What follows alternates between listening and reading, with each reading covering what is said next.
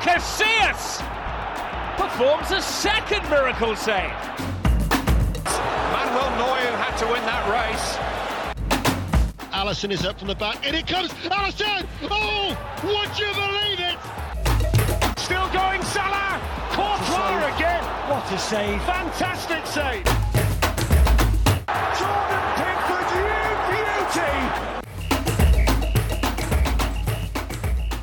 Der neunte Spieltag der Fußball-Bundesliga ist vorbei und natürlich ist es mal wieder Zeit, auf die Torhüterleistungen dieses äh, Spieltages zu schauen. Ich bin wie immer nicht alleine, ihr wisst das, und ich freue mich sehr, dass wir uns nach ja, einigen Wochen, fast schon Monaten, Adam, mal wiederhören. Ne?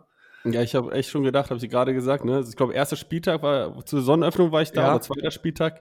Ich dachte, du hast irgendwie dein Handy verloren, meine Nummer gelöscht, ich weiß es nicht. Also irgendwie habe Ja. ich nichts gehört mehr. Ich dachte, okay, Performance vorbei. Auf gar keinen, auf gar keinen Fall. Zuhörerzahlen sind in den Keller gegangen, deswegen Adam kommt nicht mehr. Auf gar keinen Fall. Du bist für mich der Sven Ulreich des Podcast-Games hier. Auf dich kann man Sven immer, Ulreich. auf dich kann man immer wieder bauen, selbst wenn irgendwas mit den großen Stars ist. Ähm, Die letzten Wochen waren ja, oder die letzten Folgen waren ja immer mit irgendwelchen Debütanten, also nicht irgendwelchen natürlich, ne, mit Debütanten hier versehen, die zum ersten Mal hier waren. Ähm, gab auch deswegen auch einen guten Grund, warum du lange nicht hier warst, aber ähm, umso besser ist, dass du jetzt immer noch hier bist, dass du dem Keeper-Analyse-Podcast die Treue hältst. Ja, ich, wie gesagt, ich sage immer, jeder verdient eine zweite Chance. Sehr gut. Dann wollen wir mal schauen, ob du die zweite oder wahrscheinlich schon mittlerweile zwölfte Chance äh, nutzt. Bevor wir aber So anfangen, be bevor wir aber anfangen, noch äh, zwei, drei organisatorische Sachen bzw. Ankündigungen. Erstmal, wenn ihr diesen Podcast unterstützen wollt oder diesen ganzen Content hier gut findet, dann macht es einfach wie Yannick Lüttke, der absolute Ehrenmann hat, nämlich ähm, eine recht hohe Summe überwiesen hier an diesen Podcast auf kofi.com slash Keeper-Analyse könnt ihr diesen Podcast unterstützen. Also seid wie Yannick, seid Ehrenleute und ähm, ja, unterstützt das Ganze. Ähm, Moneymaker Staffel 4 ist online. Einige haben es ja von euch schon gesehen. Habe auch schon sehr, sehr viel durchaus positives Feedback bekommen. Nicht nur für meinen ähm, Bizeps, der in dem Video ganz gut zur Geltung kam dort, muss ich gestehen. Ähm, ich kam damals direkt aus den Flitterwochen, war gut gebräunt. Da war die Kameraeinstellung doch sehr lieb zu mir. Ähm, ist jetzt online auf äh, in der ARD Mediathek findet ihr das Moneymaker. Da beschäftigen wir uns mit Michael Bolwin, einem äh, Torwart-YouTuber, der Trainingsvideos hochstellt und ähm, da durfte ich auch ein bisschen meinen Senf dazugeben, was ich denn davon halte, ähm, was gut ist und was schlecht ist. Und nächste Ankündigung und auch damit letzte, bevor wir jetzt hier reinstarten. Ähm, diese Woche Donnerstag müsste irgendwo auf dem Kanal vom Bolzplatz, Manu Chile kennt vielleicht auch viele von euch, ähm, da habe ich auch was zur Causa Manuel Neuer und zur EM 2024 im nächsten Jahr zum Besten gegeben. Ähm, irgendwann im Laufe der nächsten Woche sollte das rauskommen, Bolzplatz mit Manu Chile im ZDF. So, jetzt sind wir mit allem durch, Adam.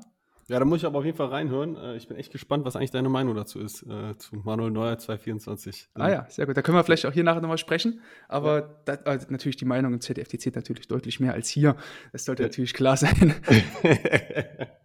okay. Ja, und letzt, genau, ach stimmt, letzte Sache, äh, letzten zwei Sachen eigentlich. Ähm, erstmal Glückwunsch, Adam, zu 100 Folgen Podcast, die Ah, du ja, ja vor einiger Zeit gefeiert hast. Ja, die habe ich gefeiert und seitdem auch nichts mehr veröffentlicht. Ich wollte es gerade sagen, das seitdem kam leider gar nichts mehr. Podcast-Game ist beendet. äh. Nein, Quatsch. Ich bin momentan äh, drauf und dran. Ich habe mit dem Coaching-Programm neue Webseite und so weiter und alles drum und dran, ein bisschen mehr Infos dazu sind. An, andere Schwerpunkte, die, die jetzt gerade gerade wichtiger sind. Und ich glaube, wenn man 100 Podcast-Folgen hat, da ist genug Zeit erstmal äh, für alle erstmal nachzukommen, bevor der neue Input dann wieder kommt. Aber es kommt, versprochen, versprochen. Ja. Genau, und das wird sehr gern, das wird euch natürlich auch alles ähm, in den Shownotes verlinkt. Adams Instagram-Profil und damit auch sein Podcast, alles in den Shownotes findet ihr dort.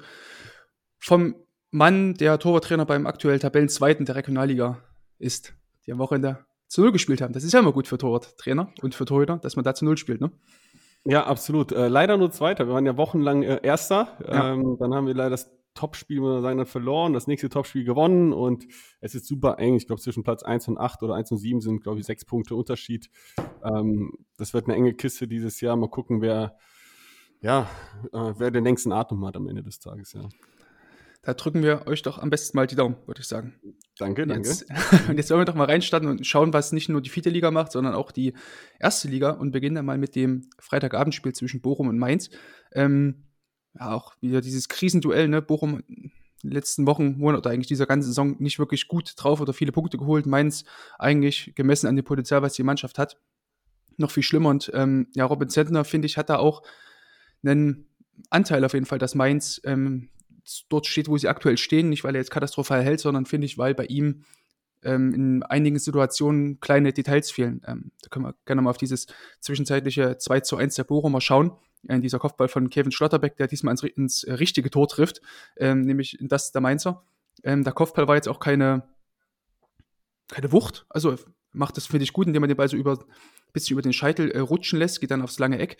Ähm, bei Zentner finde ich, das hatten wir auch schon in dem Spiel gegen, gegen Gladbach war es so, also überhaupt gar keine Körperspannung. Ich war regelrecht äh, entsetzt darüber, wie Zentner dort technisch unsauber in den Abdruck reinkommt.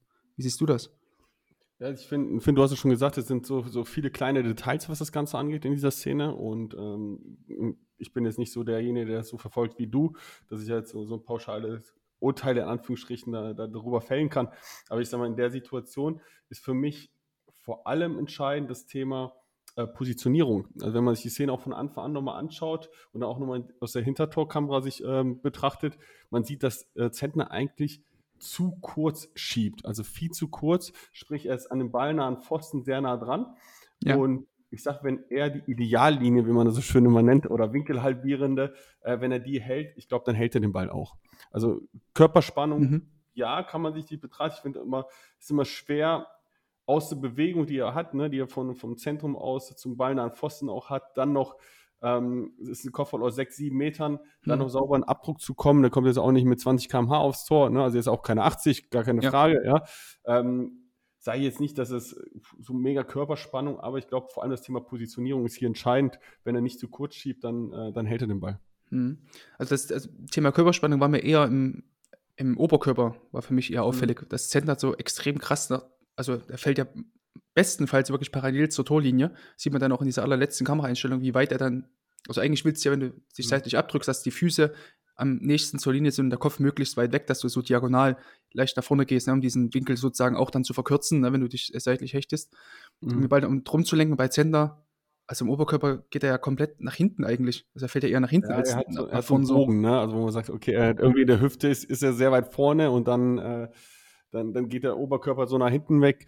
Ja, also ich sage aber grundsätzlich, egal, egal wie, den Ball hält er, glaube ich, wenn, wenn er einfach eine, eine saubere Positionierung hat an der ganzen Geschichte. Eventuell könnte man an der Höhe auch noch mal ein bisschen spielen. Ich mag es sogar, wenn die Torhüter äh, so weit fallen, dass sie eigentlich auf der Torlinie, teilweise sogar vielleicht einen Tick hinter der Torlinie stehen, ja. äh, um dann halt maximal auch, auch, Zeit dafür dann zu gewinnen. Ist halt bei so einer kurzen Distanz dann halt auch manchmal entscheidend. Ähm, da kriegt er vielleicht die Hände auch nochmal ein bisschen anders dran, dass er den Ball dann einfach nochmal wirklich zur Seite ablenkt und nicht ins Tor lenkt, mehr oder minder. Ne? Hm. Ähm, aber da, ja, für mich alles entscheidend, einfach die Positionierung, dass er da einfach zu kurz schiebt. Und das sind halt ja. kleine Details und die unterscheiden danach. Ne? Lass man einfach nur eine Balllänge falsch stehen, ja, und hm. schon, hm. schon reicht es dann halt dann wieder nicht. Ne? Absolut. Und wenn wir das mal kurz in Zahlen belegen wollen, also Zentner ist in dieser Saison der Keeper mit, den, mit der schlechtesten, der niedrigsten Ab Abwehrquote von Schüssen, also 48 Prozent, im Grunde mehr als jeder zweite Ball ist sozusagen drin. Ähm, dabei hat Mainz äh, nur die siebmeisten Schüsse aufs Tor bekommen. Also 43 Schüsse sind auf seinen Kasten gekommen ähm, und 48 Prozent davon, davon waren bisher drin. Wenn man jetzt guckt, ne, man, man hat irgendwie, glaube ich, Opta war das mal, die haben ausgerechnet ein Tor sozusagen 0,6 Punkte wert. Das ist dann das, was hier und da halt fehlt, wenn du halt in der Saison, wir haben jetzt neun Spieltage rum, ich erinnere mich auch gegen Gladbach, da waren noch so zwei Dinger dabei.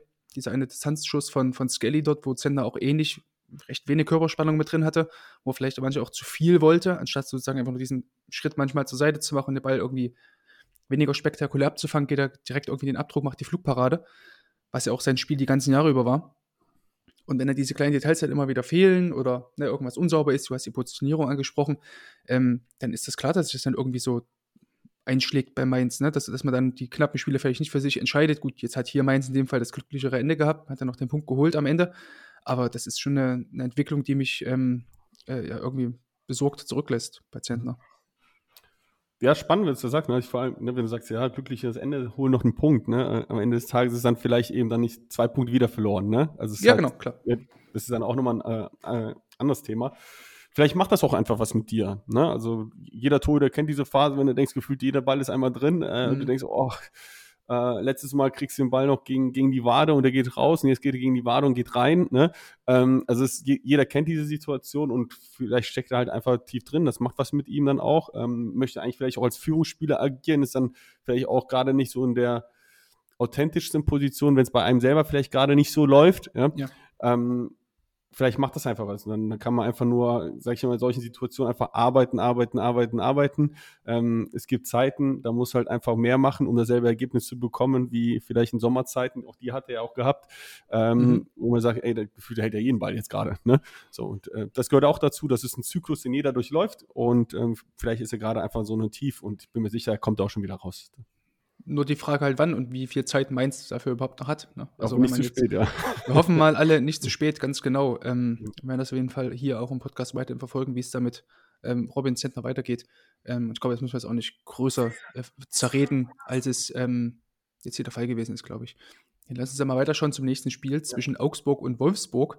Ähm, ein Spiel, in dem äh, insgesamt fünf Tore gefallen sind. Ähm, so, so ein Spieltag, wo ja, viele Tore passiert sind. Ich glaube, 42 oder so. Also ja, ja. ja.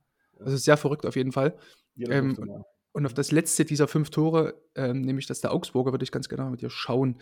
Ähm, eigentlich ein ganz geiler Spielzug von Augsburg, muss ich sagen. So zweimal direkt gespielt, dann flankt äh, Jago das Ding ähm, rein und ähm, Engels verendet dann per Kopf. Ähm, Perwan, der jetzt Castells erneut vertreten hat, der immer noch ähm, nicht fit ist bei, bei Wolfsburg, musste Ball auch passieren lassen. Und ich würde Perwan da auch gar nicht komplett frei von Schuld sprechen, weil mir hat es auch nicht gefallen.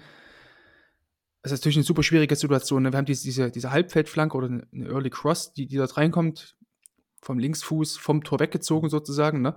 auch auf eine sehr eklig, ekelhafte Höhe. Also ich glaube, Perwan kann da erstmal überhaupt gar nicht ähm, den Ball vorher abfangen, ne? aber dann setzt er sich erstmal trotzdem okay nach hinten ab, wie ich finde. Könnte vielleicht noch so einen halben Schritt nach hinten, dass er wirklich ganz auf der Linie steht. Mhm. Und dann ist es für mich irgendwie so ein komisches Ding aus Auftaktsprung, bei dem er halt nicht rechtzeitig wieder zu Boden kommt und dann in die Aktion reingehen kann. Wie siehst ja. du das? Ja, also als allererstes, ich, ich, ich finde für das mannschaftstaktische Verhalten halt auch, auch wirklich nicht, nicht äh, hundertprozentig gut, muss man ganz ehrlich sagen. Ähm, die sind ja eigentlich auch da, also eigentlich ganz gut besetzt gewesen, nehmt einfach zu spät die Leute auf, aber gut, äh, wollen wir jetzt nicht darüber reden. Ähm, ich halt, das Perwan, wie du schon gesagt hast, ich finde, was er sehr gut gemacht hat, er hat eine recht gute Ruhe in der ganzen Aktion. Mhm. Das finde ich, wo der Ball nach außen spielt, äh, finde ich ganz gut, ruhig und dann setzt er sich auch früh ab, also es ist sehr früh diese Entscheidung getroffen, sich abzusetzen. Ich sage auch, so einen Ball rauszukommen, wenn du dann eigentlich auch in Überzahl bist, jetzt in Anführungsstrichen, in der Situation, bei der Kopfballsituation, finde ich, musst du auch gar nicht raus. Ähm, ich bin bei dir. Das Einzige, was ich ihm tatsächlich vorwerfen würde, wäre, äh, vielleicht kriegst du noch mal einen halben Meter mehr nach hinten. Ja, also mhm. noch, noch einen Tick weiter nach hinten. Und dann ähm, kommt es vielleicht immer anders mit der Hand dran. Aber ich finde, der Kopfball ist halt auch gut gesetzt, auch wenn er körpernah ist. Ähm, kann man darüber streiten, ob du nicht lieber mit dem Fuß hingehst oder ob mhm. du die Technik dann nochmal wählst, äh, was das Entlassen angeht. Ich finde, das ist so ein, so ein Reflex und äh, ich mag es, wenn die Tore mit den Händen arbeiten, dafür haben wir die ja auch. Ja. Ähm, deswegen äh, würde ich ihn gar nicht so, so, so mit in das Thema reinnehmen. Ich glaube, wenn er einfach ein bisschen Position anders fällt, nochmal ein bisschen tiefer fällt, äh, dann, dann hat er vielleicht das Glück ein bisschen so auf seiner Seite. So, und das ist auch gerade eher so ein Ball, wo ich sage, an einem guten Tag hältst du den, hm. an einem äh, blöden Tag geht er irgendwie rein, am neutralen Ball ist das mal geht er rein, mal geht er nicht rein. Also es ist sicherlich nicht unhaltbar, aber ja, genau. hm. ich würde ihn jetzt nicht, nicht da so voll ins Boot nehmen. Ist natürlich ärgerlich, weil das genau äh, über Sieg und Niederlage oder beziehungsweise den Punktgewinn kostet. Aber ich würde ihn da jetzt nicht, nicht so krass da ins Boot holen, was, was die Entscheidung angeht. Ja. Also, ja. Du hast ja schon gesagt, also an guten Tagen hält er den. Ähm, kann man vielleicht überspitzt sagen, ein sehr guter Torhüter hält den auch, der ja Kun Castells, sage ich mal, ist. Also der bis dahin auch eine sehr, sehr gute Saison gespielt hat, wie ich finde. Ähm, während Perwan jetzt auch hier wieder hat, also ich finde halt immer, er ist ja trotzdem in den Ball dran und es war ja auch, er war ja recht deutlich dran, muss man auch dazu sagen. Also er lenkt den Ball dann ja auch, ähm, der so leicht als Aufsetzer kommt, ne, was es auch schwieriger macht, glaube ich, da den, den Fuß nochmal zu, zu ja. nehmen, ne? Ähm, Absolut. Das ist ja auch mal das Thema, das Thema Wahrnehmung, ne? Also ist ja, ist ja ein Kopfball und so weiter, wo, also in welcher Kopfballsituation agierst du überwiegend mit den Füßen, ne? Also ist ja ist wirklich sehr, sehr, sehr selten, ne? Mhm. So, du bist ja sehr nah dran, einfach auch, auch mit, den, mit den Händen zu agieren. Und ich sage, es ist tatsächlich eher, eher vielleicht das Thema Positionierung, dann nochmal, wo man wirklich so im Detail arbeiten kann. Und wenn man seinen Torwarttrainer Pascal Forman auch, auch kennt, der ist ein absoluter Verfechter, so wie ich ihn, äh, ja, ich will jetzt nicht sagen, dass ich ihn persönlich kenne, aber einmal, einmal live erlebt, aber ähm, wo ich dann einfach sage, okay, er der ist absoluter Verfechter, was Thema Positionierung angeht. So, ja. so 10, 10 cm vor, 10 cm weiter hinten gefühlt, also sehr akribisch, was das Ganze angeht. Äh, so habe ich ihn kennengelernt. Ähm, Und da muss ich halt einfach sagen, ja, es ist sicherlich auch das, was er vielleicht ihm nochmal mitgibt. Aber mhm. alles andere, ob er jetzt mit dem Fuß hingeht, dann nochmal entlasten, weiß ich nicht. Ja? ja. Äh, ich glaube, das ist per Wand Spiel dann auch einfach, um das Ganze vielleicht auch so, so abzurunden. Es gibt sicherlich Tore, die stehen zwei Meter weiter vorne mhm. bei diesem Flankenball. Sender vielleicht so. Ding, mhm. Ja, genau. Dann geht er vielleicht auch raus. Ja, das, aber ich glaube, das ist per Wand Spiel und dafür fand ich jetzt sein Verhalten an sich ein sehr kontrolliertes Verhalten. Mhm jetzt deswegen nicht so als, als äh, fehlerbehaftet, würde ich, ja. würde ich jetzt nicht als Riesending zuschreiben. Mhm. Ja. Ja, Thema Auftaktsprung, also ich sehe das, also den Auftaktsprung sehe ich sogar eigentlich noch kritischer als die, die Positionierung, mhm. die finde ich eigentlich völlig, völlig okay so. Mhm. Aber der kleine Auftaktsprung vorher noch, den, das gibt mir nochmal diesen kleinen Tick weniger Zeit zum, zum Reagieren und zum Agieren. Und ja. du hast schon angesprochen, dieser halbe Schritt vielleicht noch weiter zur Linie. Ich glaube, also wenn er sich das nochmal anschaut, zusammen mit seinem Torwarttrainer, da kann ich mir schon vorstellen, dass man da nochmal drauf, drauf achtet, hinweist. Ja. Also es ist immer so mit dem Auftaktsprung, ne? Also ich, das ist halt immer, Auftaktsprung, das hat ja immer wieder was nachher mit, mit ähm, ja, gleich ist jetzt hier so ein einfachen Wort, es gibt diesen äh, Verkürzungsdehnungszyklus und so weiter, reaktiv, mhm. will gar nicht so sehr ins Detail gehen. So, an sich der Auftaktsprung ist okay, ne? so finde ich es persönlich. Die Frage ist halt nur, wann setzt du den und wie setzt du den dann auch schnell wieder um? Also vielleicht mhm. ist ja hier genauso ein Zehntel, Zehntel zu langsam. Ja, wenn du ein Zehntel früher setzt, diesen Auftaktsprung, ja, dann ist er wieder anders, dass er schneller in seiner Bewegung drin. Und das mhm. ist dann halt, wo man dann sagt, okay, ähm, das ist eine Timing-Geschichte und die wird, wird man genau. niemals hundertprozentig hinbekommen. Deswegen sage ich, in einem guten Tag setze den Auftrag vielleicht ein Zehntel mhm. früher und dafür dann halt auch nochmal 30 Zentimeter nach hinten und schon hält er den. Ja, also ich bin da, ich bin da bei, bei Schüssen aus der Distanz, also außerhalb des 16ers, finde ich es durchaus sinnvoll, den hier und da mal anzusetzen, wenn es einfach so dein Spiel ist. Ne? Mhm. ist nicht ganz so kritisch, aber gerade aus naher Distanz, wo es wirklich darum geht, habe ich diese Zehntelsekunde noch, um dann in die Entlastung reinzukommen, Bodenkontakt zu bekommen. Da finde ich, ähm, sollte man einfach schauen, so lange wie möglich oder einfach dauerhaft Bodenkontakt zu halten. Genau, also es ist halt einfach, finde ich, das A und O. Aber auch da, ähm, er ist ja trotzdem nicht umsonst Profitorhüter bei einem Bundesligisten. Von daher hat er ja trotzdem so seinen eigenen Style gefunden in den letzten Jahren und ähm, ja, und den, den hat jeder Torwart und das, das ist Absolut, auch gut. Ja. Und wie gesagt, äh, dann einfach nur, da muss man darauf achten, wenn das ein Muster ist, ne, man sagt, okay, boah, du bist immer zu spät in so einer Kopfballsituation, dann muss man halt äh, daran arbeiten. Äh, wenn man sagt, okay, ja, das war jetzt mal in der Situation, das ist natürlich ärgerlich, aber ähm, dann muss man die vielleicht auch nicht unbedingt verändern. Mhm, okay.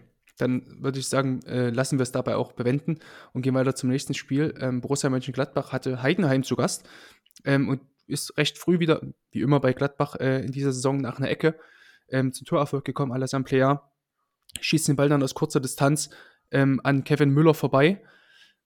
Und da hatte ich auch das Gefühl, Kevin Müller wusste erst nicht so ganz, nehme ich Fuß oder nehme ich die Hand. Also es war nicht so ganz äh, klar bei ihm, glaube ich, ähm, welche Art der Verteidigung er da wählt. Sehe ich das falsch? Ja, ich, ich glaube auch, das ist so ein bisschen, ein bisschen geschuldet, was, was die Distanz angeht und auch äh, wie das Ganze, wie der Torschuss ja auch zustande kommt. Ne? Also ein bisschen, bisschen, bisschen unglücklich ist dieser hohe Ball, der erstmal weggeht und dann kommt man nach irgendwie nochmal und dann geht das Ding durch die Beine. Und das heißt, damit fängt es ja als allererstes an. Also darf er mhm. niemals, darf, meiner Meinung nach darf das nicht in der Bundesliga passieren, dass du sechs Meter vom Tor deine Beine wie ein Scheunentor offen hast, ja, und du gefühlst da durchschießen kannst, ja. Ähm, damit fängt das Ganze für mich halt an. Ähm, und dann kommt halt, das ist so, so das erste Thema. Und das zweite Thema ist, dass er dann halt auch hier wieder zu kurz schiebt. Ja, dadurch ist das lange Eck so ein bisschen offen und vielleicht auch noch ein Tick zu hoch steht. Über die Höhe kann man streiten, aber ich sage, du hast zwei Spieler noch zwischen dir. Ähm, dann fall doch noch mal ein bisschen tiefer, was das Ganze angeht, vor allem weil das kurze Eck auch noch mal dicht ist von dem anderen Spieler. Ja. Ähm, da sage ich halt, pass deine Position ein bisschen an, weil der Ball konnte theoretisch ja nur dahin gehen. Ne? Nochmal, wir schauen uns das Ganze hier 38 Mal an und bei 60er Puls, die spielen halt mit 140, 150er Puls, müssen in einer Bruchteil der Sekunde entscheiden, gar keine Frage. Ne?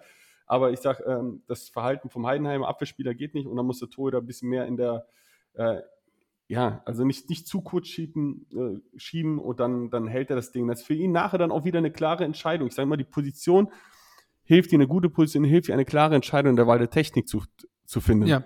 Und wenn du halt schlecht stehst, dann bist du genau in diesem Zwischen, nehme ich jetzt einen Fuß, nehme ich jetzt entlasten oder sonst irgendwie und also da sage ich halt, wenn der ein bisschen mehr im Zentrum steht, hinter dem Fuß das Ding erstmal geklärt. Was dann passiert, ob der Ball nochmal dann abgefälscht und dann äh, wieder, wieder aufs Tor geht, das ist eine andere Geschichte dann, ja.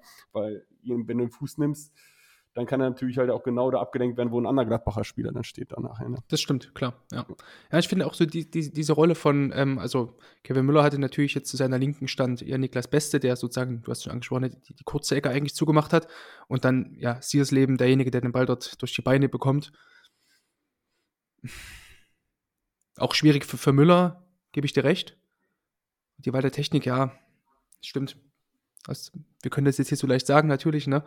Also ich glaube, er will erst den Fuß nehmen, dann genau, merkt er, er ja. kommt nicht ran und dann, dann will ich die Hand nehmen, ne? So, und ja, ja. deswegen da sage ich halt, wenn du richtig stehst, dann ist ganz klar, du bist ein Fuß. Ja, also, ja, das stimmt, genau. Und Kevin und Müller muss ich auch dazu sagen. Ja, also ich finde auch bei Müller muss ich dazu sagen, ähm, ist mir auch schon mehrmals jetzt aufgefallen, als guter ähm, ja, Blocksteller, also auf jeden Fall ist er gut, was die Fußabwehr angeht. Also kommt schnell zu Boden, mhm. ist es kein Träger-Keeper. Also ja, so richtig, also auch so ein, wir reden ja oftmals so von irgendwelchen Mustern, die man so bei Torhütern erkennt. Mhm. Bei ihm kann ich bisher noch kein klares Muster so erkennen. Ich erinnere mich gegen, gegen Wolfsburg direkt zum ersten Spieltag hat er auch so ein, zwei gute Szenen dabei gehabt, wo er auch mit dem Fuß gehalten hat. Ähm, und jetzt auch die letzten Male immer so dachte, ach Mensch, geh doch lieber mit dem Fuß hin, warum gehst du jetzt mal wieder, wieder mit der Hand hin? Kannst du mhm. es doch eigentlich, ne? Also da fehlt mir auch noch so dieser klare, das klare Muster bei, bei Kevin Müller, muss man sagen. Ähm, ohne dass man ihn jetzt hier komplett das Gegentor zuschreiben will. Also auf gar keinen gar nicht, Fall. Also, ne? also, gar nicht. Also gehören ja mehrere Dinge dazu. Ne? Also mhm. da sind zwei Spieler beim, beim Schützen da und äh, ja, also auch da nochmal der, der, der am Pfosten steht, wo ich sage, ja, also auch ein bisschen unglücklich dann die Aufgabe, die du da hast. Ja, also von daher kommt, kommt da mehr mhm. dazu. Aber wenn wir über den Torhüter sprechen, sind wir wieder beim Thema Positionierung. Ich weiß nicht, wie es bei den anderen Gästen ist, die bei dir sind, ob die auch mal auf der Positionierung hacken. Ich bin da gefühlt bei jeder Szene Positionierung, Positionierung. Ja, das stimmt. ja, ähm, ist es auch tatsächlich in den letzten Folgen einfach äh, deutlicher geworden oder häufiger geworden, dass wir darüber sprechen, weil es, ähm, glaube ich, da ein bisschen leichter ist, als äh, über Technik da zu reden, weil mhm. da muss ja meistens so die Bilder dann vor Augen haben. Wir äh, schicken euch natürlich oder wir schreiben natürlich immer die säm sämtliche Szenen mit in die Shownotes rein, die, die ja. ihr gleich anklicken könnt. Ne? Aber das Thema Positionierung ist natürlich ein bisschen leichter über dieses Medium-Podcast zu vermitteln, aber ja, Technik ist auch ein wichtiges, wichtiger Faktor, natürlich, ja. Ja.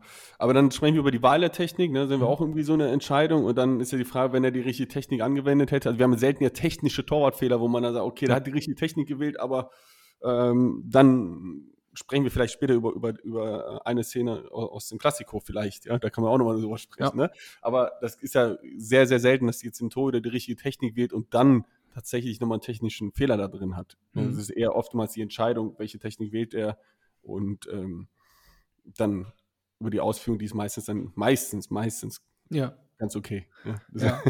Aber jetzt, jetzt, wo du das so sagst, muss ich auch äh, feststellen, wir machen den Podcast jetzt schon in der dritten Saison, also die, die technische, technische Ausführung bei, bei Keepern ist finde ich, schon deutlich besser geworden, so in den letzten. Mhm. Oder kann auch sein, dass es nur ein Zufall ist so und wir picken uns halt immer so die, die Szenen raus oder wenn eine schlechte Technik ist, dann ähm, kommt es selten zum, zum Torabschluss, äh, zum, zum Torerfolg, aber in dem Fall muss ich sagen, ja, stimmt eigentlich schon, ist recht, recht weniger ja. geworden. Es gibt ja damals die WM-Analyse 2018, glaube ich, die hat, mhm. hat da äh, was, was hat die da nochmal? Es war, glaube 50 Prozent aller Gegentore waren mit einem Positionierungsfehler. Also, das mhm. ist schon, schon eine Menge. Ja. Und ich glaube, taktisch war es tatsächlich, also äh, technische Fehler waren, glaube ich, ging gegen null.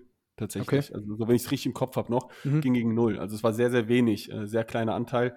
Was das Ganze ist, ist eher dann die Wahl der Technik und okay, es ist ja. dann eher äh, dann die Positionierung an sich, aber selten, wenn nicht die Technik die richtige gewählt habe, dass dann ein technischer Fehler war, ist tatsächlich. Ja, ja okay. Eher selten. Aber auch da sage ich halt, also was ist denn jetzt genau die richtige Technik, so bei, man muss ja quasi jeden Torhüter einzeln so betrachten. durch die Hände so. flutschen, ne? Das ist dann ja, gut, das, ja, das natürlich, aber ja. also jeder Keeper ist natürlich körperlich anders aufgestellt, hat ja. irgendwie kommt, kommt schneller zu Boden, flexibler, das spielt ja trotzdem alles mit rein. Da wage ich zu bezweifeln, dass da die Damen und Herren von der FIFA dort ähm, jeden Keeper dort vorher genau das war die haben. DFB. Das waren, Achso, oh Gott. na, dann, na dann geht's ja. Lass uns mal bei dem Spiel bleiben und auf das 1 zu 1 schauen, was der Heutner erzielt hat. Ähm, das, der, der ganze Tor ist wiederum eine Ecke von Gladbach vorausgegangen, die Heidner aber klären konnte. Und dann hat äh, Tim Kleindienst äh, kurz Joe Skelly mal nass gemacht und dann mal ordentlich abgelaufen. Dann lief er alleine auf das Tor zu, gefolgt eben von Skelly, ich glaube, Julian Weigel und äh, Wöber rannten noch mit hinterher. Ähm, und da war Tim Kleindienst etwa 18, 19 Meter vom Tor. Skelly hat ihn dann mittlerweile abge, abgelaufen. Äh, ja, geht Kleindienst nach innen, Weigel kann das Ding dann irgendwie klären. Geht dann in den Rückraum und dann schießt äh, Dingchi aus dem Halbkreis dann aufs Tor. Ähm, Und bei Moritz Nikolas glaube ich, also er wollte, glaube ich, ein bisschen zu früh zu viel. Also während mhm. Skelly da Kleindienst noch verfolgt hat und dann war dann irgendwann dem Kleindienst kurz vorm 16er, stand ähm, Nikolas schon 10 Meter vor seinem Tor, 9 Meter vor seinem Tor, fast 11 Meter Höhe so. Ähm, und eigentlich als dann Kleindienst abbricht, abkippt, oder abkappt eher mit, mit, mit dem Fuß und in, der Ball dann geklärt wird, finde ich, muss eigentlich Nikolas sofort den Rückwärtsgang einsetzen, ansetzen. Weil die Situation hätte es gar nicht, äh, schon vorher finde ich gar nicht, ähm, wäre gar nicht reif gewesen, um da irgendwie ein 1 gegen 1 zu holen. Mhm. So, deswegen bleib hinten. Mitspieler waren ja da, also nach innen ziehen wäre fast unmöglich gewesen, weil halt Weigel da gewesen wäre. Und auf rechts war Skelly, der dann ja ähm, kleinen sogar noch überholt hat. Also, da reden wir jetzt auch wieder hier von einem Positionierungsfehler, würde ich das sagen. Ja, vor allem aber als allererstes gegen äh, Moritz Nikolas haben wir tatsächlich noch im, äh, in der vorletzten Saison im äh, Mitterrhein-Pokal gespielt gegen Viktoria Köln im Finale. Und ja. äh, da hat er noch gespielt äh, tatsächlich. Und so, so schnell geht's. Ne? Da kommt man aus mhm. der dritten Liga damals noch äh, zu Borussia Mönchengladbach in die Bundesliga. Ähm, ja, genau. Ja, was das Ganze angeht, ich, ich finde, du hast, hast es schon, schon sehr gut gesagt. Ähm, ich finde seine Grundposition, sein Grundverhalten, ich glaube, das sieht man halt nicht komplett in der Kamera. Ne? Da ist ja dieser Ballverlust, also beziehungsweise es geht ja ähm, schlagartig ins Umschaltspiel. Und ich glaube, was man da eigentlich noch nicht sieht, ist, dass Nikolas sich erstmal komplett fallen lässt. Ich glaube, das macht er erstmal gut, genau. weil wenn man so ein bisschen, ähm, bisschen weiter betrachtet, steht er eigentlich, bevor der Ball sich so weit vorgelegt wird, schon irgendwo vier, fünf Meter. Also er hat sehr, sehr viel Raum äh, zwischen den Stürmern. Also es ist nicht so der Stand der Gefühl, der schon hinten drin im Fünfer. Mhm. Das fand ich an sich erstmal gut. Also diese Rückwärtsbewegung an sich top. Und dann hat er sich einfach ein bisschen so ein Thema Impulskontrolle, sich ziehen lassen von diesem zu weit vorgelegten Ball. Ja. Und ich glaube, wenn er eine enge Ballführung hat, dann glaube ich, bleibt er sogar hinten drin. Ähm, weil vom taktischen Grundverständnis zeigt er mir eigentlich, dass er weiß, was er dort tut. Aber dann, glaube ich, lässt er sich einfach ziehen und merkt dann, oh shit, ja, der Ball kommt doch nicht so weit, wie ich gedacht habe. Mhm. Ähm, und jetzt holen die den auch noch ein und dann steht der Gefühl, bleibt er dann stehen auf elf Metern ähm, und steht da so gefühlt in dieser Red Zone oder im luftleeren Raum, wie man das Ganze, Ganze bezeichnen möchte.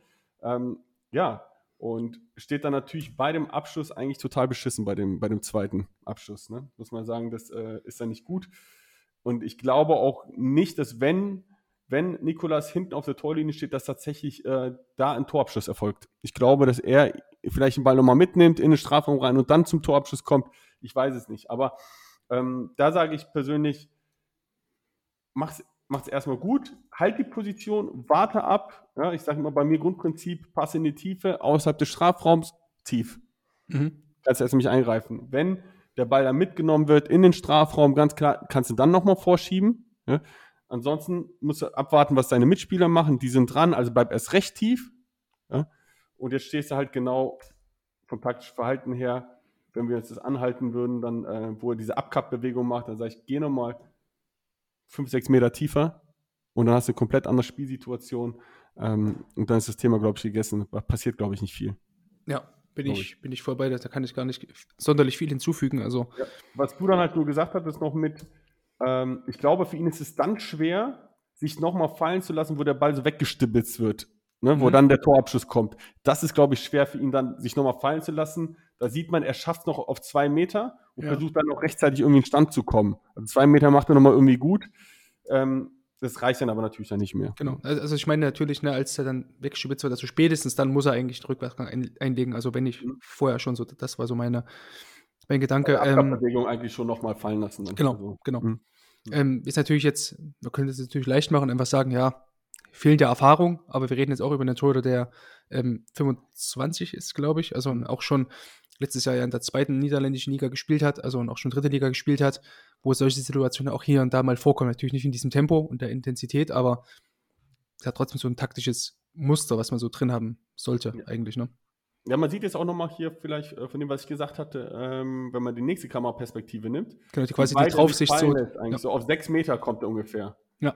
Und dann schiebt er direkt wieder vor. Also, da, ja, schade, hätte eigentlich nochmal halten können, die Position. Und ja.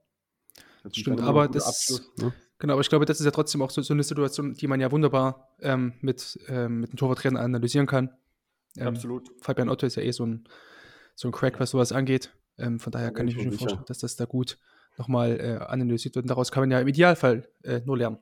Genau, und das macht er, glaube ich, nicht noch einmal. Nicht so schnell nochmal. Wir werden es ja sehen, vielleicht kommt das so eine Situation nochmal vor, dass da ähm, Gladbach so einen Konter äh, läuft. Ähm, was auch interessant wäre, wie dann die Analyse ausfällt vom 1 zu 0 der Bremer gegen Union. Ähm, weil die Rolle von Frederik Ronno bei dem Eigentor von, von Robin Knoche da, oh, tue ich mich auch schwer, weil ich glaube, also ich finde es erstmal okay, dass das Renault da erstmal mutig rauskommt, weil auch wenn es natürlich ganz schön viel Risiko behaftet ist, so ähm, da rauszukommen. Wir haben einen Freistoß von, von äh, Marvin Duksch aus dem, auch wieder aus dem Halbfeld, aber trotzdem recht weit sozusagen äh, Richtung Mittellinie, also lass es 40 Meter fast vom Tor sein. Ähm, er zieht den Ball mit rechts zum Tor hin, auch Richtung langer Pfosten, Tor Mitte. Und ich glaube, wenn, also, das können wir natürlich von außen jetzt nicht äh, beurteilen, ob es da zu einem Kommando kam von Renault Richtung Robin Knoche. Anders kann ich mir aber nicht vorstellen, dass entweder gar keins kam oder halt äh, Knoche das Ding komplett, mal komplett überhört hat. Weil eigentlich wäre ja Renault ja, klar vom Ball gewesen. Also ich finde es eigentlich durchaus okay, dass er da versucht hat, rauszukommen, weil eine Zielverteidigung aus dieser Position, Ball wäre dann so am 5-Meter-Raum auf den Kopf des Stürmers gekommen von, von Boré. Wäre auch schwierig geworden, da zu verteidigen, oder? Ja, also. Es ja, war, jetzt, sorry, war jetzt viel drin in dieser Aussage. Ja, also ich muss sagen, das ist ja, das ist ja maximal ekliger Ball, ne? Also. Ja, das äh, auf jeden Fall. Torhüter, das ist ja das Schlimmste, was du eigentlich machen kannst, so einen Ball zu spielen. Muss man ganz ehrlich sagen. Ich, ich weiß auch gegen, hier in unserem Spitzenspieler machen wir genau dasselbe Tor. Genau dasselbe, ja. nur der Tor, Torhüter bleibt da drin und äh, geht dennoch Zentrum, also zentral aufs Tor und das Ding geht rein. Ja? Ähm, es ist super schwierig und ich, ich finde erstmal, es ist eine klare Entscheidung von Renault, dass es erstmal gut, dass er dann da rausgeht.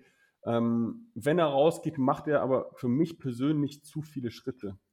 Ja, die, also, ja, stimmt, die kleinen Tippelschritte, die Renault dort macht, ne?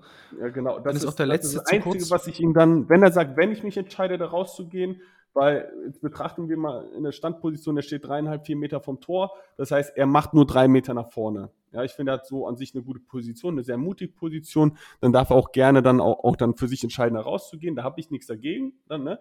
Aber er hat eins, zwei, drei, vier, ich komme mal vier, fünf Schritte für die zweieinhalb Meter. Ja? Mhm. Und dann sage ich, das ist für mich so ein bisschen zu viel, zu viel, äh, zu viel des Guten. Ich sage dennoch, also ich möchte einfach meinem Torhüter vor allem Renault ist so stark, finde ich, auf der Linie. So, mhm.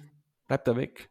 Bleib da weg. Okay. Du hast da, du hast da riesen Ochsen hinten drin, ja. Ähm, die gefühlt jedes die, Kopfballduell. Ja, ja, aber die, die aber auch ja zu, zum eigenen Tor hinlaufen müssen. Absolut, aber ich sag, ich sag bei uns, wir haben bei uns zwei Riesendinger, in, äh, zwei Riesentypen in der Innenverteidigung. So, ich sag, geh da gar nicht hin. Geh mhm. da, du brauchst es nicht. Die machen das. Ich finde, du als Torhüter, du irritierst ja auch noch ein bisschen, was das Ganze ist. Du gehst auch noch mit dazu, ne? Ich finde, da musst du schon, wenn du in so einer Situation bist, sehr, sehr klar sein, auch eine saubere Ausführung haben, was das Ganze angeht. Ähm, ich, also ich persönlich hätte ihn gerne eigentlich im Tor gesehen, ehrlicherweise. Okay. Ja, also ich aber bin da, wie gesagt, ein bisschen anderer Meinung. Ich finde es erstmal okay, dass er rausgeht. Micha, ja, also ich, ich sehe Micha vielleicht, äh, den Torwart Micha Sprone vielleicht in vier Wochen wieder bei der Lizenzverlängerung. Ich weiß nicht, ob er dabei ist. Äh, mhm. Da muss ich mal fragen, ob er da möchte, dass er dann da rausgeht oder nicht. Oder wie es ausgewertet wurde. Ja, das wäre auf jeden Fall ja. interessant zu, zu wissen. Ähm, genau, ich meine, er kennt ihn nochmal besser, aber wie gesagt, ja. Renault ist ja jetzt nicht der, äh, ja, also wir wissen ja, dass, dass er auch gerne im Raum agiert, so ist es jetzt mhm. nicht. Ne? Genau, ja. ähm, deswegen ist es auch für mich okay, wenn das sagt, das ist mein Spiel und im Training habe ich hundertmal gezeigt, dass ich da rausgehe und hole das Ding. Das ja. ist halt einfach scheiße gelaufen. Ja, aber Wie, es ist auch momentan so ein bisschen dieses Thema, glaube ich, was Union Berlin an sich ja auch hat. Ja, ähm, das wollte ich gerade sagen. Ja irgendwie so diese minimale falsche Entscheidung oder diese Überzeugung zu 100 Prozent zu haben, vielleicht ist sie zu 98 Prozent gerade da, ohne das jetzt bewerten zu können tatsächlich, ne? Aber dann, dann gehen die Dinge halt einfach rein und das sieht man für mich auch in der nächsten Aktion, die wir uns dann auch anschauen werden. Aber ja, ähm, das passt halt gerade zum Spiel von Union Berlin und das tut mir echt leid. Also da leide ich so ein bisschen mit, muss man ganz ehrlich sagen. Mhm. Ja. ja, ist halt die, die zehnte Pflichtspiel in der Lage jetzt in Folge. Ähm, die Krise, die ja vorher schon da war, ist jetzt endgültig komplett da. Also ja, ist schon sehr, sehr ähm, schwierig jetzt für Union derzeit, ähm, was auch die zweite Situation beweist, ähm, auf die mich dann tatsächlich noch ähm, unser Kulthörer äh, Henry, der, der dich ja, glaube ich, auch schon mal gegrüßt hat, äh, wenn, wenn, ich mich da recht entsinne, ähm, der hat mich auf dieses 2 zu 0 der Bremer hingewiesen, wollte das gerne nochmal analysiert haben. Den Wunsch kommen wir natürlich ganz gerne nach, lieber Henry. Ähm, also ich finde, das ist eigentlich eine, eine überragend, überragende Szene von Duxch so. Ich finde erstmal, dass bei diesem langen Ball, den, den Duck dort bekommt, äh, hinter die äh, Unioner Kette, der dann im Strafraum annimmt, so zwölf Meter halb rechts vom Tor entfernt. Ähm, Renault steht da am 5-Meter-Raum und ich finde es eigentlich ganz gut, dass er dort steht und quasi darauf spekuliert, hofft, dass der Ball nicht optimal ähm, angenommen werden kann, aber ja, Duxch macht es halt irgendwie so ein bisschen so wie, so wie Bergkamp, irgendwie 98 gegen, gegen Argentinien, saugt den Ball da das vollem Lauf runter und mit dem nächsten Kontakt ist der Ball dann auch schon über Renault hinweggelupft. Also da würde ich jetzt Renault gar nicht so eine krasse, krassen Vorwurf machen. Also ich finde erstmal starker Macht in erster Linie von Duxch. So. Ja, also die einzige Frage, die ich mir gestellt habe, ist, hat er genug Zeit, sich vielleicht mehr fallen zu lassen? Nach dem ähm, ersten Kontakt dann direkt? Nee, nee, nicht am ersten Kontakt, mit, mit dem Pass. Also mit dem Pass an sich. Für mich ist das auch so eine Situation, also ich, ich habe immer gerne so Grundprinzipien und da gibt es Sondersituationen. Ja. ja, so, und dieses Grundprinzip ist für mich wieder langer Ball. Ähm, geht er außerhalb innerhalb des Strafraums, geht innerhalb des Strafraums, komme ich ran, ja, dann äh, kann, ich, kann ich raus, wenn nicht, lasse ich mich maximal tief fallen. Ja. Ähm, und dann haben wir das Problem jetzt, es ist nicht ein flacher Ball in die Tiefe, sondern es ist ja so ein hoher Ball in die Tiefe. Sprich, es ist auch ein springender Ball. Und mhm. springender Ball ist für einen Stürmer, wenn er gut verarbeitet wurde, und das macht der Duxch natürlich herausragend, muss man ganz ehrlich sagen. Deswegen äh, erstmal geiles Tor gemacht, statt einen Torwartfehler hier zu haben, ja, gar keine Frage. Ähm, Finde ich, bei so einem springenden Ball hast du als Torhüter die Aufgabe, dem Stürmer ins Denken zu bringen. So, was mache ich jetzt als nächstes? So, ähm, was meine ich damit? Wenn der Ball springt und ich da stehe, wo der Renault steht, ist es für mich von. Ecke, ja. Ja, zum Beispiel, genau, ne? Ist für mich eigentlich schon klar, wenn der Ball so am Titschen ist, ich muss ihn rüberlupfen als Stürmer. Ja. Also machst du es ihm eigentlich leicht, weil du ihm keine andere Entscheidungsoption gibst, sondern es gibt nur diese eine Möglichkeit. Und wenn du jetzt zum Beispiel, nehmen wir mal an, er hätte es geschafft. Ich kann es jetzt nicht beurteilen, ob er jetzt genug Zeit hätte oder nicht. Ja? Ähm, aber ich weiß, Renault hat unglaublich schnelle Füße, was das Ganze ja, angeht. Absolut, so. ja. ähm, und er steht jetzt nur mal zwei Meter oder drei Meter hinten. Zwei, zwei bis drei Meter hinten. Würde Duxch jetzt auch lupfen? Vermutlich nicht. Also vermutlich wird es dann so ein Abschluss. Wird ein Abschluss oder, oder geht sogar noch weiter, ne? Genau, es ist jetzt, es ist schon, es ist nicht mehr dieser, okay, er hat die Option zu lupfen, hätte er noch wahrscheinlich, äh, die zweite Option wäre, ich kann direkt draufschießen. Die dritte Option, ich nehme noch einen Kontakt zur Kontrolle und schiebe dann rein. So, und das ist halt, das ist deutlich schwieriger für den Torhüter, für, äh, für den Stürmer, als wenn ich sage, ich schiebe raus, ah, okay, er kann nur noch abschießen. Ja. Also manchmal durch mein Verhalten, wenn ich zu aktiv bin oder Ding, nehme ich Optionen für den Stürmer weg und mache es dadurch einfacher. Mhm. Und das ist für mich genauso eine Situation, vor allem bei diesen springenden Bällen. Und da möchte ich eigentlich, dass sie eigentlich erst recht, auch wenn das Tor dann vielleicht deutlich größer ist und hier und da, ähm, eher einen Abschluss provozieren oder nochmal einen Kontakt provozieren, als dass sie nur diesen Lupfer ermöglichen. Auch wenn der Lupfer schwer ist. Ne? Mhm. Aber das ist wieder meine Philosophie, wie ich möchte, dass meine Tote das spielen. Ich weiß nicht, wie Micha diese Situation da das tatsächlich sieht und analysiert in so einem Fall. Also nochmal, es ist super schwer. Wenn Renault es zeitlich nicht schafft, sich zu drehen, äh, tiefer zu fallen, dann muss er das Beste aus dieser Position machen. Dann, dann sage ich, dann kann, macht es Duxch halt einfach sowieso herausragen, gar keine Frage. Ja. ja? Ähm, aber da muss man mit Renault wahrscheinlich nochmal selber sprechen. Mhm, wie er, wie er das, das auch dann, ja genau, wollte gerade sagen, genau. Und äh, vielleicht ergänzen dazu noch, wenn er jetzt den Ball, angenommen, ne, du hast gesagt, bleibt weiter hinten, Duxch entscheidet sich vielleicht dazu nochmal den Ball nochmal vorzulegen, nochmal ganz zu, zum Boden runterzubringen, dann ist er trotzdem immer noch die bessere Option als Torhüter oder die bessere Ausgangslage als Torhüter, weil du dann ja einen sehr, sehr spitzen Winkel für, für einen Stürmer hast. Ne? Du mhm. ungefähr so Verlängerung, Kante, Fünferecke, so in etwa. Fast schon Zone 1, Zone 2, so der Übergang. Also er, hat so eine, als Keeper, sage ich mal, auch eine deutlich bessere ähm, Ausgangslage. Bei einem Rechtsfuß auch noch, auch dazu sagen. Ja, ja, absolut. Aber wie gesagt, das ist jetzt ein bisschen mal nach Zahlen. Ne? Wenn, wenn, wir Klar. dürfen, dann äh, machen wir das mal, schieben wir den mal dahin und dann, dann ist alles gut. Aber ich versuche immer so die Wahrscheinlichkeit für mich zu erhöhen. Das ist halt. Äh, ja, genau. Ich meine ich mein ja, also selbst wenn es dann so weit gewesen wäre, dass man sagt, okay, weil viele dann, ja, da muss er rauskommen, muss dann den Torhüter irgendwie, äh, äh, dem Stürmer irgendwie Druck geben, ähm, würde er da trotzdem auch indirekt machen, weil er mehr Handlungsdruck gibt. Ne? Entweder schießt ja. er halt direkt oder da wird es halt ein unsauberer Abschluss, dieser Lupfer, hast du eben auch schon gesagt, oder er bleibt hinten dann hat Renault die bessere Ausgangslage für den Abschluss, der irgendwie ja, aufs Tor kommt. Und wenn er vorlegt, genauso gut zum Vorschieben. Weil der größte Unterschied ist für mich halt einfach dieser springende Ball. Wenn wir uns vorstellen, der Ball kommt flach rein, ja. er nimmt auch so einen engen Kontakt und schiebt dann drauf. Also das kann er wahrscheinlich durchschieben, komplett durchschieben. Er kann jetzt aber auch gar nicht durchschieben, richtig, weil der, ja, dann, der kann nicht richtig hochspringen, weil er dann da drunter spielen kann. Also, verstehst du, was ich meine? Ja, klar. Ja. Das ist halt so, dieser springende Ball ist halt einfach für mich der, der springende Punkt, ja. Der springende Punkt, der springende Punkt, der springende Ball, ja. Und äh, da sage ich halt dann, Maxi, äh, versuch's tief zu bleiben. Also Mhm. dann sogar noch tiefer als, äh, dann sage ich sogar, wenn wir dieses Red Zone-Thema haben, dann sage ich, ich versuche gar nicht über acht zu stehen, sondern vielleicht sogar erstmal über fünf oder über sechs bei diesen springenden Bällen. Mhm. Ja, Den muss auch erstmal Volley dann in dem Moment so nehmen, dass er auch genau das, Tor- das ist, ist halt einfach schwer. Ja. Ja, so, aber nochmal, das technisch, Duxch, überragend. Absolut. Abschluss, überragend, Ja. Das muss man ja auch an dieser Stelle mal würdigen, auch wenn wir hier im Absolut. Torhüter-Podcast sind. Ähm, und würde ich sagen, gehen wir mal weiter zu einer, ja, zur ersten und ja, einzigen Szene eigentlich in diesem Spieltag, in der ein Torhüter im Ball gehalten hat. aber Ähm, da, durch die vielen Tore haben die wahrscheinlich nicht so viel gehalten dieses Wochenende. Ja, ne? wirklich. Das ist ja- Ich, ich erkenne da auch irgendwie leicht den Zusammenhang. Ähm, ähm, und zwar reden wir da über das Spiel zwischen Leipzig und Köln, die sich im Topspiel am Samstag gegenüberstanden. Und ähm, ja, da war es äh, Ex-Leipziger Davy Selke, der da an Janis Blaswig, dem Ex-Gladbacher, äh, gescheitert ist. Der wie- eigentlich genauso wie in den letzten Monaten, kann man fast schon sagen, gezeigt hat, dass er wirklich ein Torhüter ist, der auf jeden Fall in die Bundesliga gehört und der sich da, man sieht es ja auch immer noch, also Gulaschi ist ja schon seit einigen Wochen wieder fit. Ähm, und den Platz wird Plasmich erstmal nicht weiter abgeben, wenn jetzt nichts krasses passiert. So, diese Szene haben dann einen, einen Kölner Querpass ähm, innerhalb des 16ers, quasi von, von der einen rechten 16er Kante einmal bis rüber zum langen Pfosten.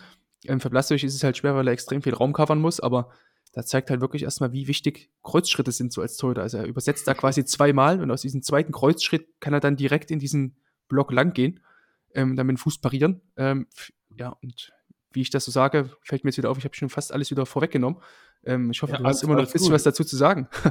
Also das, was ich mir notiert habe, ist äh, taktisch gut, dann alles reingehauen, Spielglück auf seiner Seite, gefällt mir gut. Ja. Punkt. Äh, Da muss ja mehr gibt da sein. eigentlich auch nicht zu sagen. Das ist, äh, ich finde, das ist ein Torhüter, der hat mich letzte Saison äh, hat mir sehr viel Freude gemacht. Äh, Das, was ich jetzt dieses Jahr bisher gesehen habe, auch in der Champions League, was ich von ihm gesehen habe, ich finde, das ist wirklich stabil. Es ist hat alles Hand und Fuß. Es ist sehr kontrolliert. Ähm, ja, und momentan ist es das, was vielleicht das Zentner vielleicht fehlt gerade.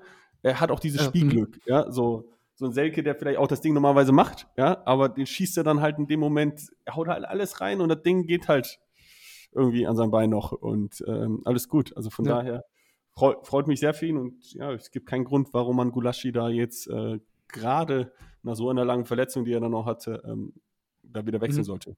Hatte, glaube ich, gegen Wiesbaden im Pokal ähm, dort die, die Chance, dort äh, zu spielen und hat sich dort bewiesen.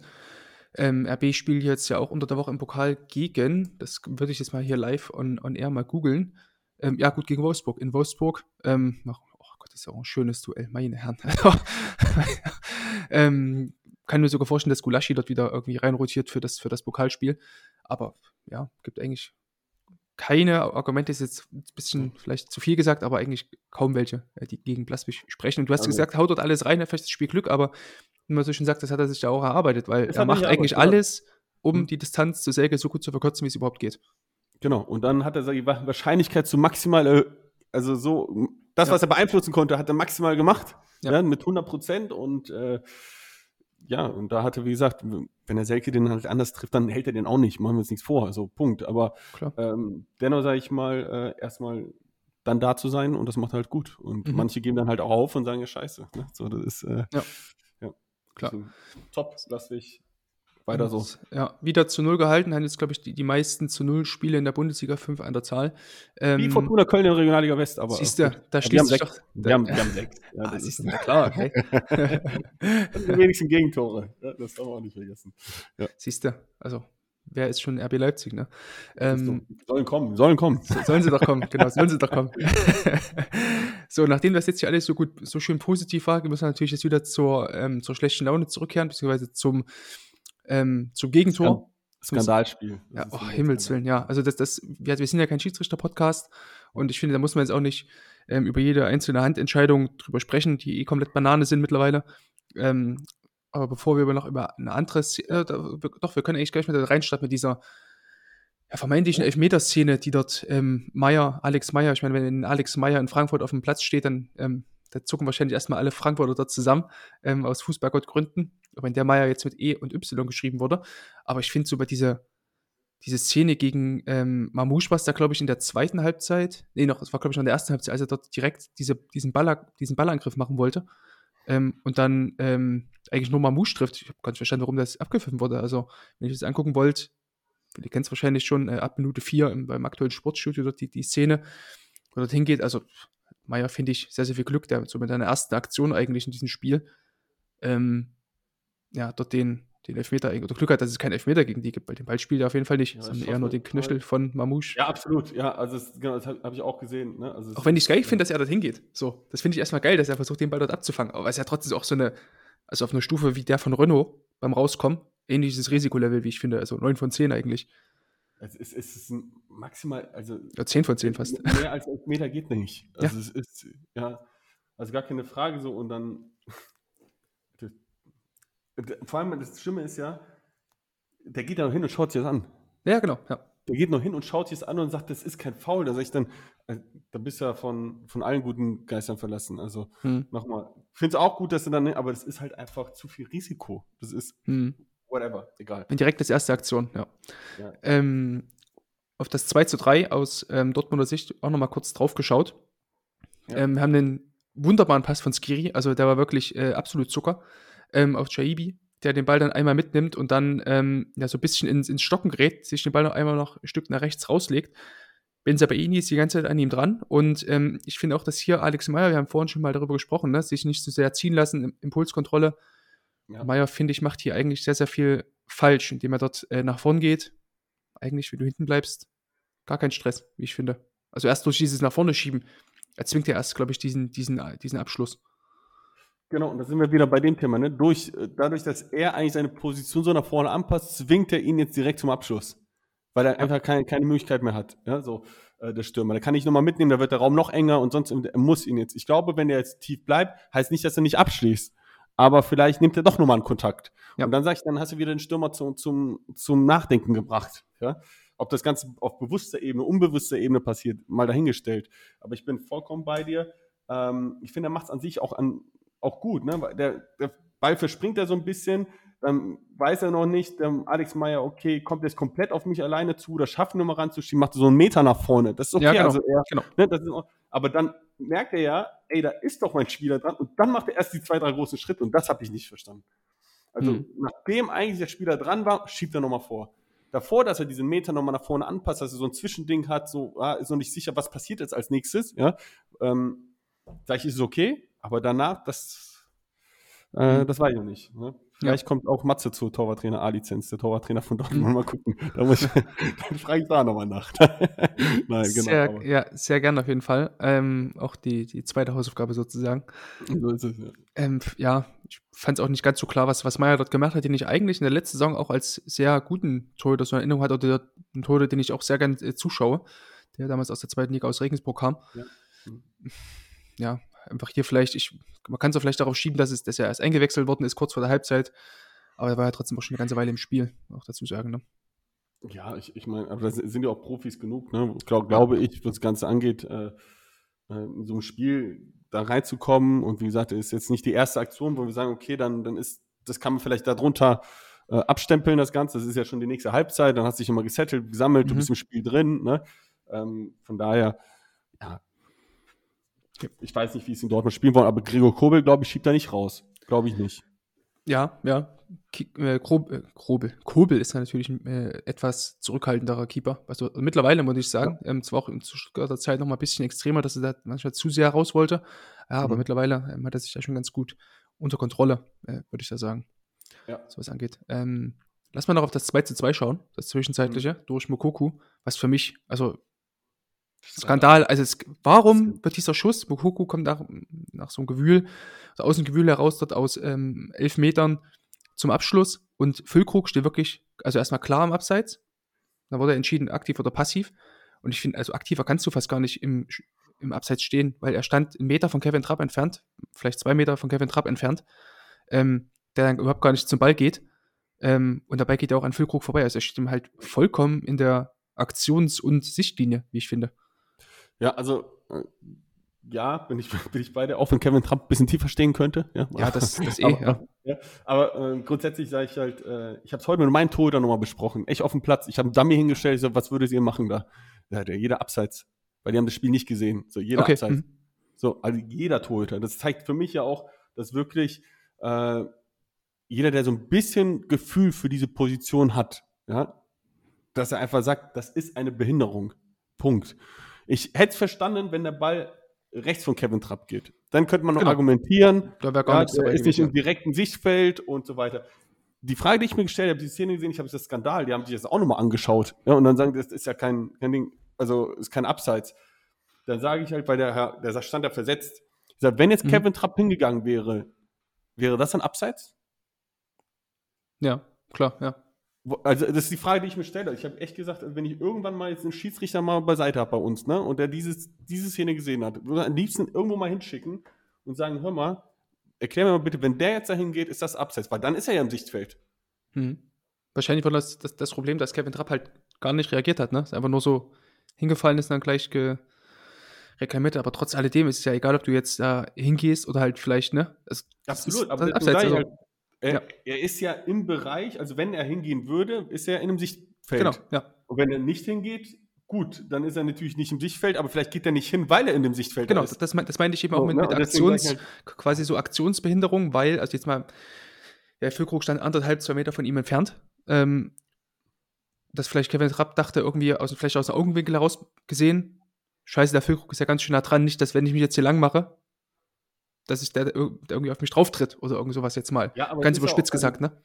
Oder man kann es auch sagen, wenn, wenn der Füllkrug äh, jetzt noch an den Ball geht, kann ich ja erst reagieren, wenn Füllkrug den Ball ja annimmt. So, Ja, wenn ich da runtergehe, genau. dann bin ich auch tot, in Anführungsstrichen, was in der Aktion ist. So, das heißt, den lässt er dann durch, ja gut, alles klar, aber dann ist es abseits. Punkt. Mhm. Also das ist absoluter Skandal. Ich finde, das ist eine Frechheit und das ist das 2-2. Mhm. Ja, und das äh, 2-1 war ja auch schon so ein Ding, wo man sagt, das, also ich finde, da wurde Frankfurt in diesem Spiel um zwei Punkte gebracht. Mhm. Ja, absolut. Ähm, war ja nicht das erste Mal, dass das so war. Glaube ich, vor eigentlich genau einem Jahr sind die beiden ja auch aufeinander getroffen. Ähm, wenn du dich daran erinnerst, dieser, dieser Schubser von, ähm, von Adeyemi dort. Ja, Ja. war auch so ein, so ein Ding. Ähm, weiß nicht, was da los ist zwischen Frankfurt und äh, Dortmund, warum es da immer irgendwelche Schiri-Entscheidungen gibt, die zu Ungunsten Frankfurts ausgehen.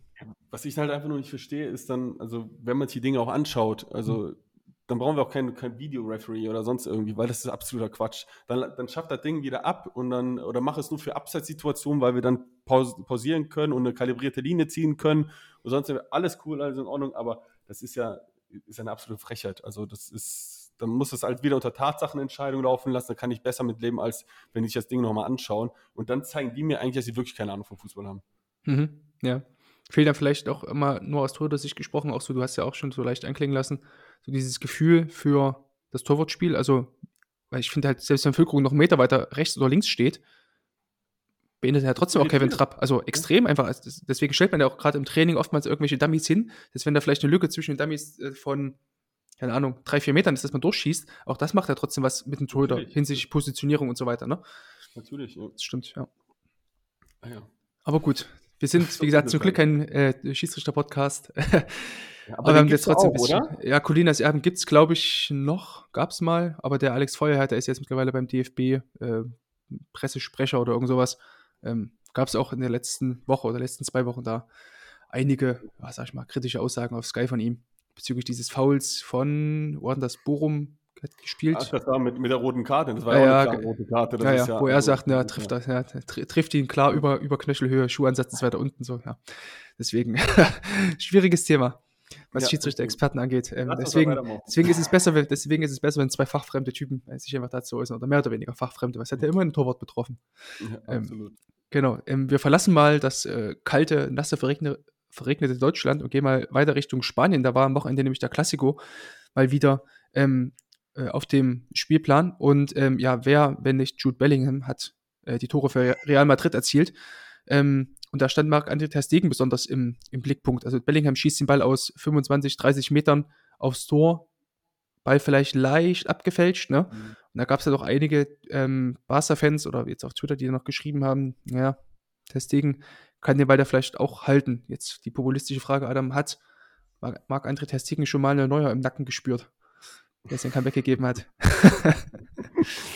Also das glaube ich nicht. Ich glaube, äh, Marc-André Ter Stegen kennt seine Position gerade beim DFB und äh, ich glaube, er kann ganz, ganz beruhigt schlafen, solange Manuel Neuer jetzt nicht in den nächsten Wochen, glaube ich, seine, äh, seine unfassbaren Aktionen wieder mit reinbringt, äh, ist erstmal sein Platz da sicher, glaube ich jetzt persönlich, aber können wir, wie gesagt, gleich Mhm. nochmal kurz drüber quatschen. Ähm, also ich persönlich glaube, wenn er, das ist ja wirklich sehr leicht abgefälscht, aber ich finde bei, bei so einem Schuss und aus der Distanz und bei dem Spieltempo, Ich finde, das reicht dann auch manchmal schon.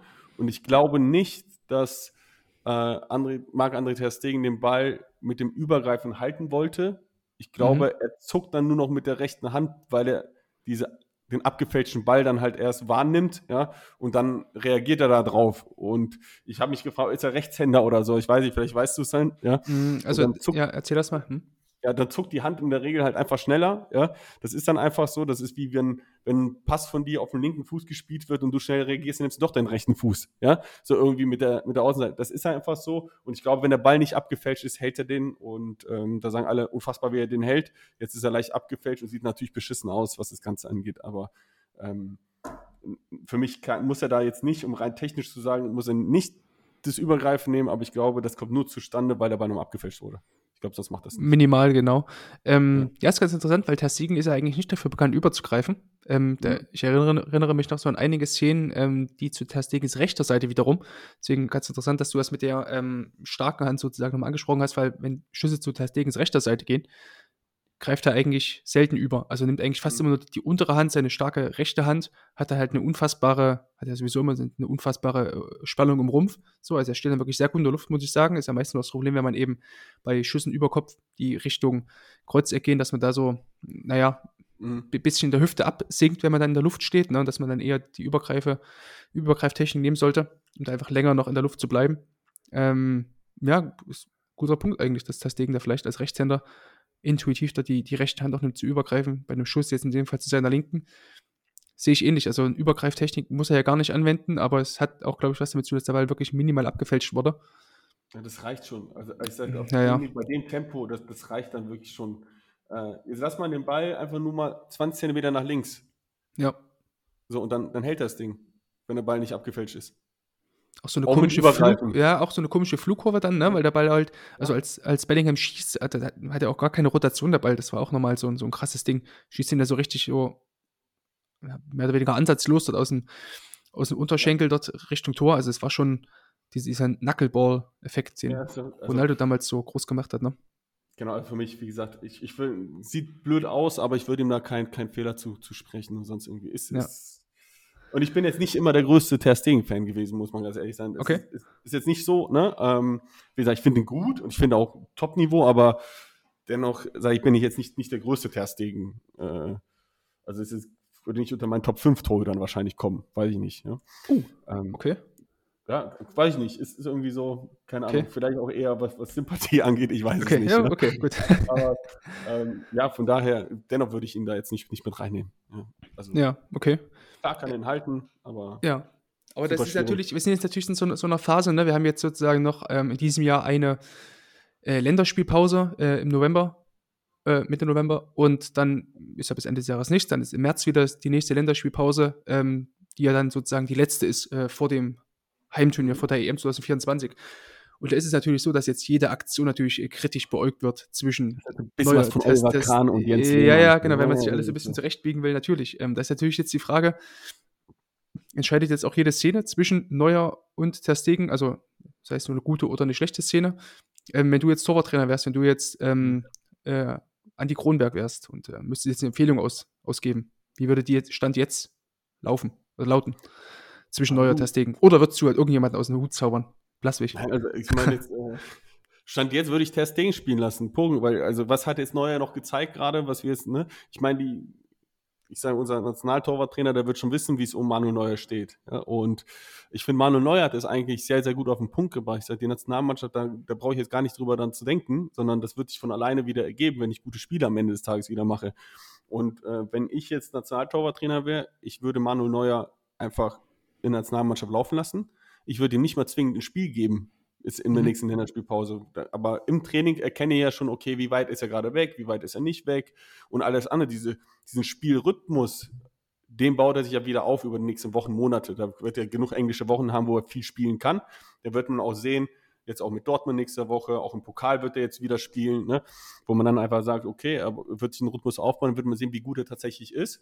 Und dann muss man halt im März für sich eine Entscheidung treffen und sagen, jo, äh, machen wir mit Manuel oder machen wir mit Marc André Testegen? Ich finde, die Frage müssen wir uns jetzt hier tatsächlich, also würde ich an seiner Stelle noch gar nicht beantworten wollen und nicht mal eine Tendenz abgeben, weil das ist viel, viel zu viel reininterpretiert. Was hätte, wenn, aber könnte passieren und so weiter. Ja. Da gehen wir jetzt Das mal davon. nochmal. ja, natürlich. Da gehen wir jetzt mal davon aus, beide sind Toi, toi, toi, fit. ja, genau, toi, toi, toi. Beide sind fit bis Sommer. Beide sind, sag ich mal, auf ihrem normalen Niveau. Mhm. Was sie sonst auch, also quasi, ne, weder großen Ausschlag nach oben, auch keinen großen nach unten. Wen würden wir dann spielen lassen? Also, wenn es an mir geht, ich würde Neuer spielen lassen, weil Neuer ist halt immer noch so ein anderes Level Torhüter, muss ich sagen. Ähm, was alles angeht, auch nie so, Testegen finde ich ja eher die- dieser klassische äh, Torhüter, also klassisch in Anführungsstrichen, weil er ja trotzdem auch so eine sehr saubere Technik hat, wie ich finde, in vielen Abläufen. Und Neuer hat ja trotzdem so über die Jahre seinen ganz eigenen Stil gefunden, ähm, was so seitliche Schüsse neben die Körper angeht, die er, wie er manchmal so im, im Korbgriff aufnimmt und so weiter. Ähm, auch die Auftaktsprünge und so, die er da sehr oft ein sehr gutes Timing gezeigt hat. Aber es ist natürlich auch die Frage, ne, ob er das dann noch mit sieben oder dann 38 Jahren nach wie vor noch so umsetzen kann mit seiner Athletik, von der er trotzdem immer sehr gelebt hat als Torhüter. Also, Ja. wen stellt man denn da auf, wenn jetzt beide fit sind? Ja, es, es ist eine gute Frage. Ähm, ich ja, ich glaube, das, das, das wird ein Bauchgefühl sein. Ne? Also wenn ich mir natürlich die letzten zwei Turniere anschaue, 2016, 2018, äh, 2018 und 2020 so, Mhm. ähm, da, da- und 2022 auch noch dazu. Also oh ja, seit der WM 2018 die Ja. drei Turniere. Hm? Also da muss ich sagen, da, da hat jetzt Manuel Neuer auch nicht überzeugt, ehrlicherweise. Nö. Ne? So. Und ähm, die Frage ist, wo, woran liegt das? Ne? Dann gibt es auch noch das Thema Julian Nagelsmann und Manuel Neuer.